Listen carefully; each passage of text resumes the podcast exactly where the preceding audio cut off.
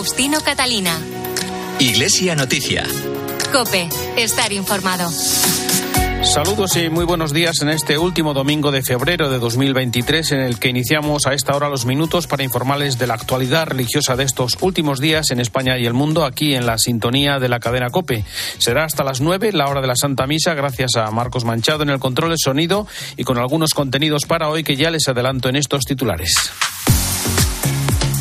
La Iglesia se reúne con sindicatos y empresarios ante el grave incremento de la siniestralidad y la precariedad en el empleo. Se ha celebrado en Valencia el primer Congreso de Buenas Prácticas en Parroquias. Mientras tanto, la Diócesis de Bilbao ha presentado la memoria de casos de abusos y prevención durante el último año.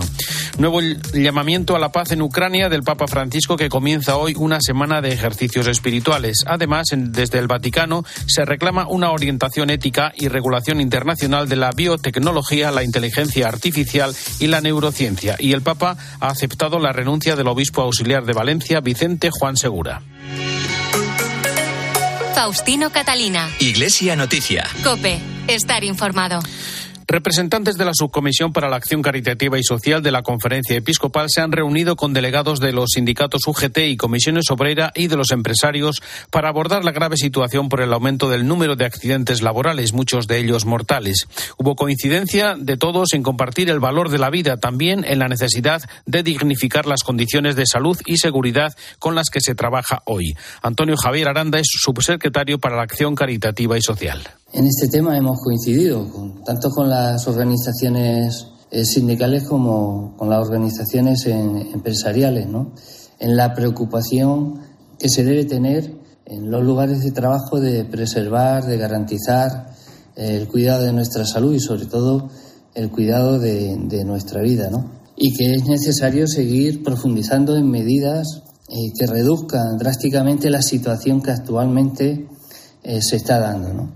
Según datos oficiales, dos personas mueren cada día en el trabajo, 826 durante el año 2022, en el que se produjeron más de un millón de siniestros, reflejo de la caída de la prevención y la alta precariedad laboral. Antonio Javier Aranda. Desde la subcomisión también valoramos pues, los esfuerzos que se están haciendo por parte de, de los agentes sociales, sindicatos y empresarios, y también por parte de la Administración para intentar eh, frenar esta sangría eh, que se está dando en el, en el mundo del trabajo. Pero también con ellos veíamos que se pueden reforzar esfuerzos y que se pueden eh, seguir tomando medidas que vayan paliando esta situación que se está dando. En ese sentido, pues veíamos que desde la mesa de concertación social se debían de abordar eh, algunos problemas estructurales que influyen eh, negativamente en, el cuidado de la salud y de la vida de, los trabajadores, Ayer se clausuró en la Universidad CEU Cardenal Herrera de Valencia el primer Congreso de Buenas Prácticas en Parroquias, un encuentro organizado por la Facultad de Teología San Vicente Ferrer para ayudar a las comunidades parroquiales a cambiar y mejorar la vida y el trabajo en las parroquias. José Luis García es el coordinador de este proyecto. Tratar de buenas prácticas es, eh, de alguna manera, compartir aquellas cuestiones, aquellos cambios, aquellas innovaciones que algunas parroquias han hecho frente a cuestiones que antes no funcionaban. Es decir, el proyecto se inicia porque nos damos cuenta de que muchas parroquias están desanimadas, están, ven que lo que funcionaba antes ahora no funciona y de alguna manera lo que hemos visto es que ha habido parroquias que han empezado a innovar, que han empezado a trabajar cuestiones de liderazgo compartido entre curas y laicos, que han empezado a trabajar de otra manera. Y no solo es que trabajan de otra manera, sino que además son parroquias que tienen vigor, que funcionan muy bien, que rezuman vitalidad. Entonces lo que hemos hecho ha sido ir, desplazarnos a esas parroquias, analizarlas, ver qué están haciendo bien y de alguna manera compartir esas buenas prácticas con otras parroquias, porque lo importante es que no va a ser la solución primera ni va a ser, pero ya les da un punto de partida para poder iniciar el camino de conversión pastoral. La Comisión para la Protección de Menores y la Prevención de Abusos Sexuales en la Diócesis de Bilbao ha presentado los datos de su memoria de actividades de 2022, un año en el que se abrieron 32 expedientes que han derivado en 14 casos abiertos. Nos recuerda los datos de esta memoria desde COPE Bilbao, José Luis Martín. La Comisión Investigadora de Abusos Sexuales en el ámbito eclesiástico puesta en marcha en la Diócesis de Bilbao ha hecho balance desde su arranque en 2019 un tiempo en el que ha abierto un total de 32 expedientes, de ellos 18 son de congregaciones religiosas y 14 corresponden a sacerdotes diocesanos ya fallecidos. Dicha comisión se ha entrevistado con más de 50 víctimas en el transcurso de las investigaciones, un número demasiado elevado, reconoció el responsable de la comisión, el presbítero Carlos Olavarri, que asegura que una sola víctima ya sería algo insoportable. Asumimos que en nuestra iglesia se han cometido abusos sexuales. Cualquier número de víctima es demasiado. Cualquier abuso por leve que pueda parecerle a alguien, es insoportable e intolerable. En la presentación del balance, Olavarri pedía perdón a todos los abusados y animaba a quienes aún no han denunciado a que lo hagan, bien ante la comisión o bien ante instancias civiles. Animar a todas aquellas personas que han sufrido abusos en el entorno, en el entorno de la Iglesia a que denuncien, bien que denuncien en, en la dirección eh, de la diócesis o que, como hemos dicho, si eh, desconfían de nosotros y entienden que no les podemos ayudar, que sigan, que denuncien ante las instituciones civiles. Olavarri también ha anunciado que el próximo 24 de marzo se celebrará un acto en la Catedral de Bilbao presidido por el obispo Josué Segura, en el que a través de un acto nacional la Iglesia de Vizcaya pedirá perdón ante Dios y ante la sociedad a todas las víctimas de abusos sexuales en el seno de la Iglesia. La delegación de misiones de la diócesis de Vitoria ha preparado una serie de actos en las próximas semanas para celebrar los 75 años de las misiones diocesanes vascas. Cope Vitoria, Elisa López, buenos días. Buenos días. Sí, la diócesis de Vitoria está de celebración. En 1948, cuando abarcaba todo el País Vasco, fue la primera del mundo en enviar misioneros a las zonas más pobres del planeta. Aquel año, ocho religiosos partieron desde la capital a la vez a América del Sur y a África para ayudar a su población. Y en estos 75 años han desarrollado esta labor de forma ininterrumpida más de mil. En COPE hemos hablado con uno de esos misioneros, Juan Carlos Pinedo, que defiende una solidaridad sempiterna. Yo creo que la solidaridad pues tiene que seguir viviendo porque eso estaba en lo profundo de, de, aquel primera entrega, ¿no? Ir, dar, recibir, que eso está muy metido entre nosotros. Entonces eso nunca se va a acabar. Cambian las situaciones, cambian las personas, pero permanece esa idea. Tenemos que nosotros dar lo mejor que tenemos y recibir lo mejor que nos pueden dar. Entonces, en eso consiste la misión. Yo creo que eso pues no se termina nunca. Tenemos que seguir en ello. Para celebrar este aniversario hay programadas muchas actividades en los próximos meses. La primera ha tenido lugar este sábado en la parroquia de San Blas del municipio alavés de Alegría, donde se conoció el testimonio de dos religiosas llegadas de Kenia. Otra cita importante el 4 de marzo en el seminario, con la participación del obispo de Vitoria, Juan Carlos Elizalde. Allí se inaugurará el archivo interdiocesano de misiones en el que se recoge toda la historia con cartas, documentos y fotos de estos 75 años. La Asociación de la Diócesis de Getafe entre Pinto y Valdemoro ha presentado el documento Al salir de prisión, una guía útil para quienes se dedican a ayudar a las personas que salen de los centros penitenciarios y se encuentran en situaciones de vulnerabilidad. Susana Cano es directora de esta asociación. Se presentan dificultades en dos grandes aspectos, ¿no? En el plano funcional, porque deben hacer frente a los cambios en la forma de hacer las cosas. Eh, date cuenta cómo ha evolucionado la sociedad, la rapidez en la que vamos cambiando, ¿no? Y, y, ellos tienen que hacer frente a estos cambios muchas veces sin las herramientas necesarias, ¿no? Tienen que aprender a realizar las gestiones administrativas de forma telemática. Trabajamos mucho la educación digital de forma inmediata para que puedan relacionarse de una forma normalizada, ¿no? También tienen que adaptarse a un nuevo código de conducta muy diferente al de allí dentro. Por ejemplo, pues la comunicación y el diálogo frente a la fuerza. Tienen que adquirir habilidades sociales, hábitos de convivencia normalizados. Y luego, por otra parte, también está el plano psicológico o emocional, ¿no?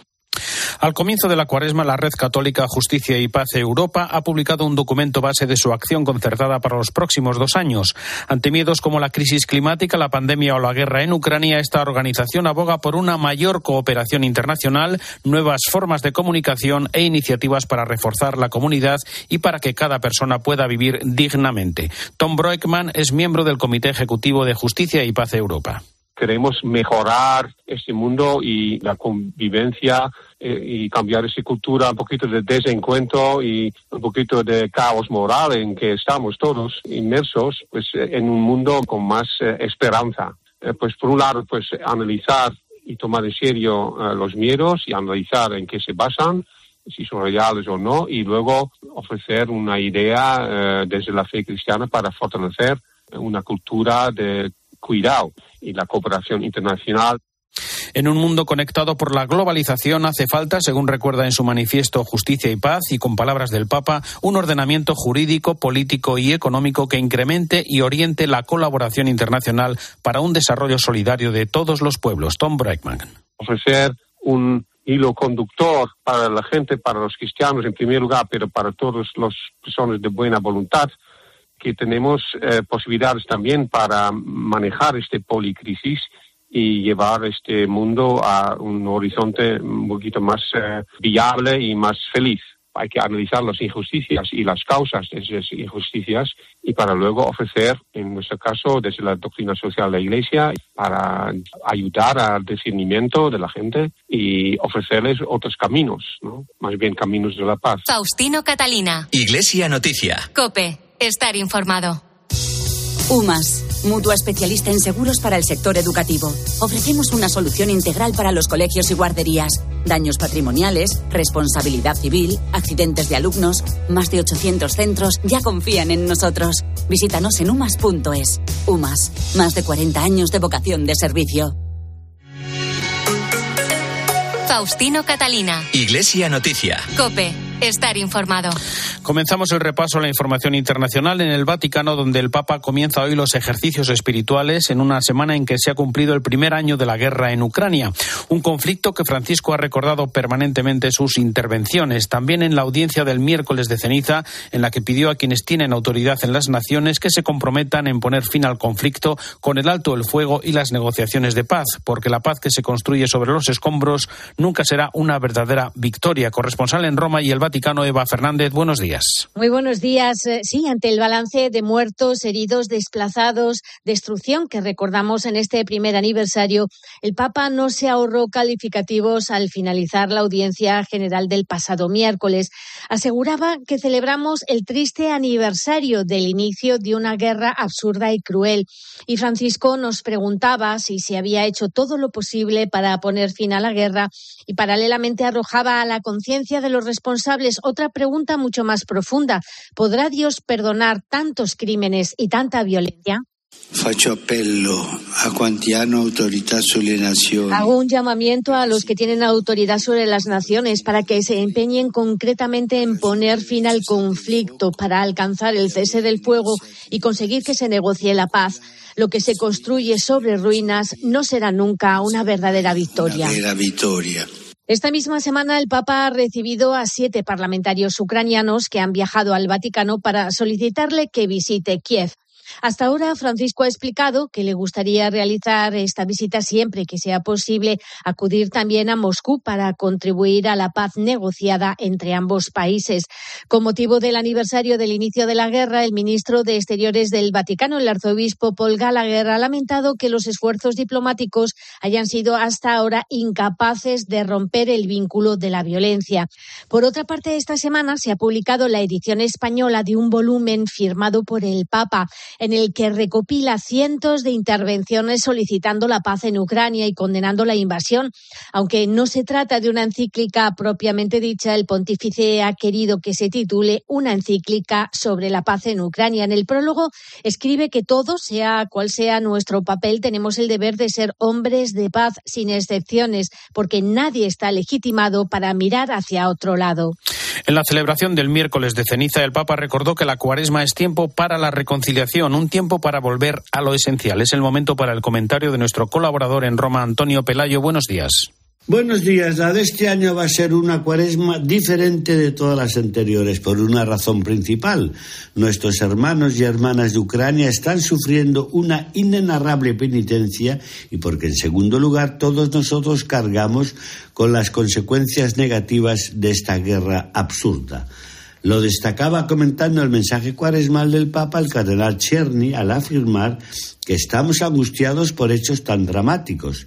La situación que siguió a la pandemia es aún incierta, la guerra en Ucrania no parece haber terminado y es solo una entre docenas de otras la que más claramente revela cuánto está expuesto el mundo entero a la destrucción. Además, el devastador terremoto en Turquía y Siria nos recuerda las numerosas catástrofes naturales de una creación que parece gritar, gime y sufre.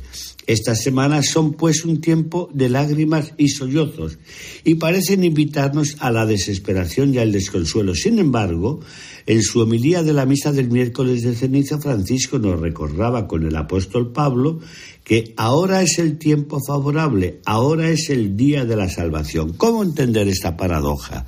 Lo explicaba así el Papa. La cuaresma es efectivamente el tiempo favorable para volver a lo esencial, para despojarse de todo lo que nos recarga, para reconciliarnos con Dios, para reavivar el fuego del Espíritu Santo que vive escondido bajo las cenizas de nuestra frágil humanidad. Una segunda reflexión de Bergoglio es que la cuaresma en tiempos tan dramáticos nos da 40 días para atajar la dictadura de nuestras agendas siempre tan llenas de cosas por hacer, de pretensiones de un ego siempre más superficial y abultado y escoger lo que verdaderamente cuenta, es decir, un tiempo que nos permita reflexionar sobre el polvo eres y en polvo te convertirás, pero sobre todo para huir de los confines angostos de nuestras necesidades personales y redescubrir la alegría de acudir a cuidar a quienes se encuentran en la necesidad y en la aflicción.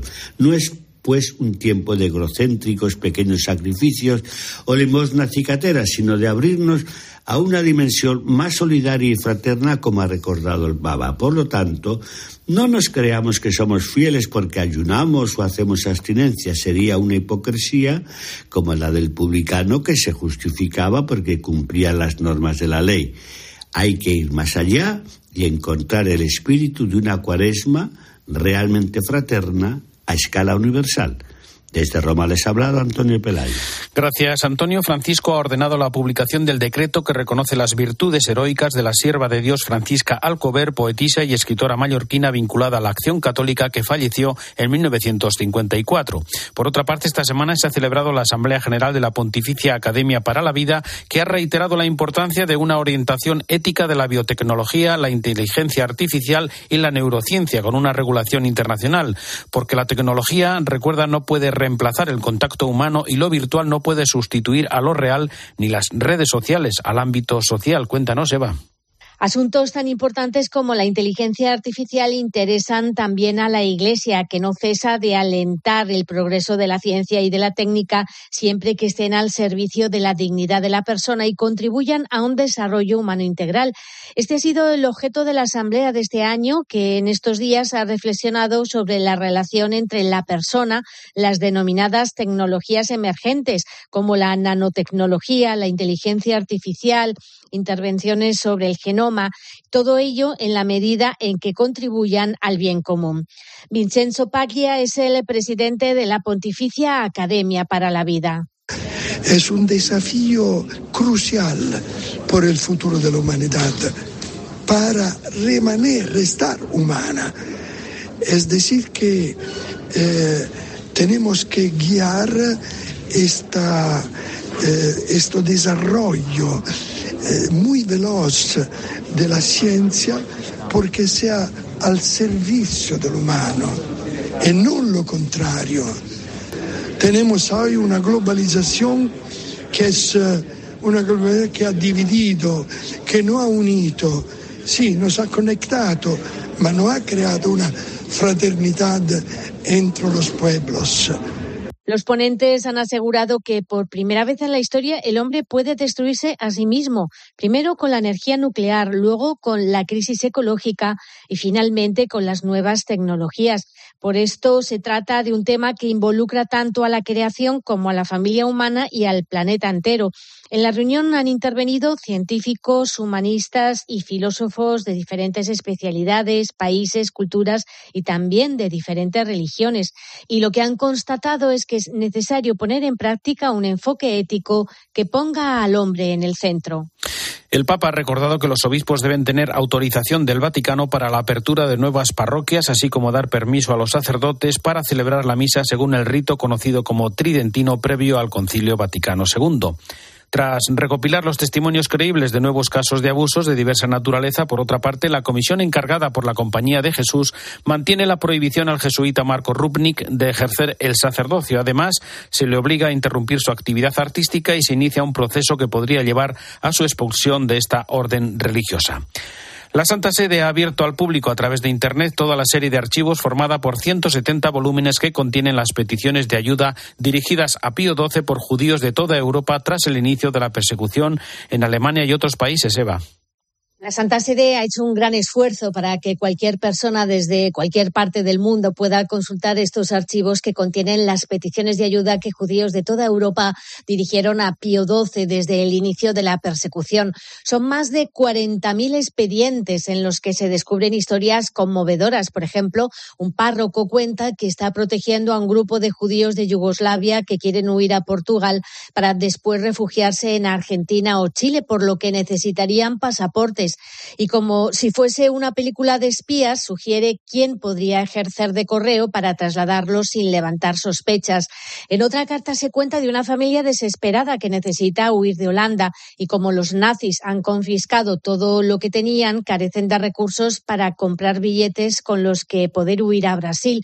Sobre esa petición, el Papa escribió de su puño y letra, encontrad la forma de ayudarlos. Este archivo contribuye, por lo tanto, a poner luz frente a las acusaciones contra el Papa Pío XII y su supuesta neutralidad ante los crímenes del nazismo. Los documentos a los que todos los oyentes y todos eh, los investigadores pueden tener acceso incluyen desde la petición de visados a la necesidad de encontrar refugio, la reunificación de la familia, liberación de detenidos, traslado de un campo de concentración a otro, petición de alimentos o ropa y todo tipo de necesidades. Y recordamos ahora en Iglesia Noticia el asesinato del obispo auxiliar de Los Ángeles, Dave O'Connell, con la detención del principal sospechoso, corresponsal en Estados Unidos, Juan Fierro. Monseñor O'Connell, de 69 años, desarrollaba su labor pastoral en el sur de Los Ángeles y era conocido como el pacificador. O'Connell fue el fundador y presidente de la organización interdiocesana Social Immigration Task Force, que ayudaba a decenas de niños que entraban en los Estados Unidos sin acompañantes adultos. En la década de los 90, O'Connell se labró una reputación por intentar tender puentes entre los residentes de los barrios asolados por los disturbios tras la paliza policial a Rodney King. El sheriff del condado de Los Ángeles, Robert Luna, calificaba al obispo de pacificador y que sentía pasión por servir a los necesitados al tiempo que mejoraba nuestra comunidad los feligreses de la iglesia de San Francisco Javier, en el sur de Los Ángeles, donde O'Connell sirvió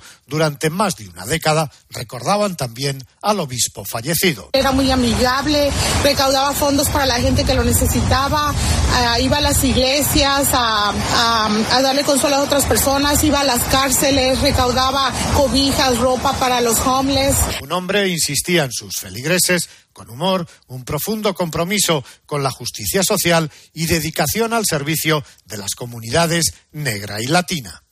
Tras abrir el cofre que lo contenía y donde se han encontrado documentos que atestiguan la autenticidad de la reliquia, los dominicos de Burdeos exponen estos días el cráneo de Santo Tomás de Aquino, algo que no ocurría desde 1369. Corresponsal en París, Asunción Sedena. La Iglesia Católica este año y los dos próximos celebran un triple aniversario en torno a Santo Tomás de Aquino, los 800 años de su nacimiento, los 750 de su muerte y los 700 de su canonización. Con este motivo, la Orden Dominicana, a la que pertenecía el santo, y concretamente la cuna de la Orden creada por Santo Domingo de Guzmán en Toulouse, ha decidido exponer por primera vez las reliquias del santo, que le habían sido confiadas en 1369, como acreditan los documentos que acompañan al relicario desde el pasado 23 de enero y por primera vez desde entonces pueden ser contempladas gracias a un nuevo relicario cubierto de pan de oro y decorado con ángeles, una vid y el árbol de la vida y que ha estado expuesto en Burdeos. La reliquia del santo dominicano italiano, célebre por su obra teológica y filosófica, está autentificada, aunque también los italianos afirman poseer el cráneo de Santo Tomás. Pero como dice el organizador del jubileo, Magiagnou Gualandi a Figaro, ellos tienen argumentos, pero el traslado de las reliquias a Toulouse fue decretado en su día por el Papa. Y ahora el Papa Francisco ha acordado una indulgencia plenaria a los fieles que veneren sus reliquias. Más de 8 millones de personas se han visto obligadas a abandonar Ucrania, mientras que otros 7 millones son desplazados internos un año después del comienzo de la guerra. La invasión rusa está contribuyendo a una crisis económica y humanitaria mundial sin precedentes en nuestra historia reciente y esta dramática escalada de la inseguridad alimentaria y el aumento vertiginoso de los precios de productos esenciales están afectando sobre todo a poblaciones de crisis olvidadas como las del Cuerno de África y el Sahel. Caritas Española ha logrado movilizar en los últimos 12 meses más de 5 millones de euros que han llegado a 6 millones de personas. Carmen Gómez de Barreda es la responsable de la campaña Caritas con Ucrania. Desde Caritas no podemos hacer más que agradecer a las millones de personas e instituciones que han confiado en nosotros ¿no? para canalizar la solidaridad. Y es cierto que hemos destinado ya 5 millones de euros, pero la, la el daño que se ha hecho ya a la sociedad ucraniana, sobre todo, es muy grave y la reconstrucción es un proceso de medio y largo plazo. Misiones Salesianas ha enviado más de 20 convoyes y ha realizado más de 100 proyectos de ayuda humanitaria. El Servicio Jesuita Refugiados, por su parte, ha realizado numerosas actividades de las que se han beneficiado 56.000 refugiados durante este año. También, desde el comienzo de la invasión rusa de Ucrania, la Fundación Pontificia Ayuda a la Iglesia Necesitada ha ayudado directamente a más de 15.000 ucranianos a través de 292 proyectos con la distribución de 9 millones y medio de euros por todas las diócesis del país. Marco Mencaglia es el responsable de proyectos de esta organización en Europa del Este. Hemos dado esa ayuda de emergencia que ha sido fundamental para el sustento a los sacerdotes, a las hermanas que han podido quedarse con el pueblo. Tenemos muchísimos testimonios de los obispos, de los sacerdotes, eh, que nos dicen que casi nadie de los que sirven a la iglesia local eh, ha dejado el país. La iglesia local se quedó con el pueblo en ayudar fundamentalmente a los más pobres, los que no tenían la posibilidad de dejar el país. COPE Aragón ha otorgado el premio especial Valores al proyecto Ucrania, gracias al cual se han podido acoger a casi 300 refugiados ucranianos en el seminario de Tarazona. COPE Zaragoza, Enrique Pérez, buenos días. Buenos días. Esta iniciativa permitió que cerca de 300 refugiados ucranianos fueran acogidos el año pasado en el seminario diocesano de Tarazona, nada más comenzar la guerra. Proyecto Ucrania, así denominó la diócesis de Tarazona a esta iniciativa que va a recibir el próximo 27 de abril el premio especial Valores que concede la cadena COPE en Aragón. Un proyecto que fue posible gracias a la colaboración de muchísimos voluntarios de Tarazona, algunos de los cuales fueron incluso en persona hasta Polonia con sus propios medios para traerse a muchos de estos refugiados. El entonces obispo de Tarazona, don Eusebio Hernández, no dudó ni un instante en ofrecerles las instalaciones del seminario para acogerlos. Los premios Valores de COPE Aragón, que cumplen este año su segunda edición, son un reconocimiento al talento y a las cualidades relacionadas con los valores humanos, la cultura, la empresa la comunicación que pretenden resaltar el esfuerzo, la dedicación, el trabajo o la superación. La gala de entrega de estos galardones tendrá lugar el próximo 27 de abril en el Auditorio de Zaragoza.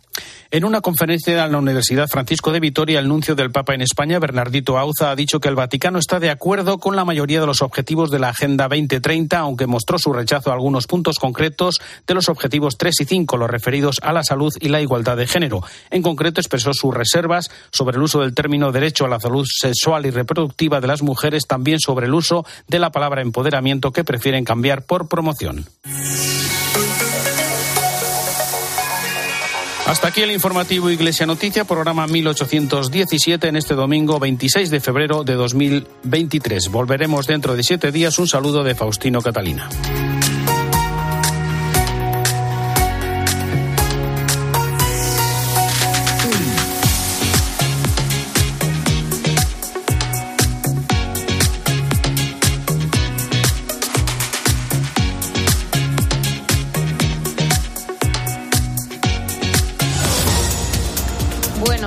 Mañana lunes arranca en Barcelona el Mobile World Congress, que cada año avanza las novedades más importantes de la industria móvil.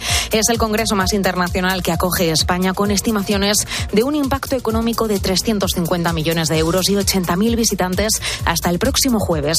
También este lunes Vox registrará su segunda moción de censura contra Pedro Sánchez con Ramón Tamames como candidato. Necesitaría la mayoría absoluta por lo que es imposible que prospere. El Partido Popular ya ha dicho que no va a apoyarla y apunta a la abstención. Y en cuanto a la guerra, Rusia ya ha reaccionado a las sanciones de Bruselas cortando el suministro de petróleo a Polonia, algo que coincide con el primer envío de tanques Leopard desde Varsovia a Ucrania. Mientras el presidente de Estados Unidos, Joe Biden, ha descartado mandar cazas F-16 al país. En este contexto, Zelensky ha celebrado el décimo paquete de sanciones aprobadas por la Unión Europea, pero pide aumentar la presión al Kremlin en materia nuclear. Ahora te quedas con la Santa Misa.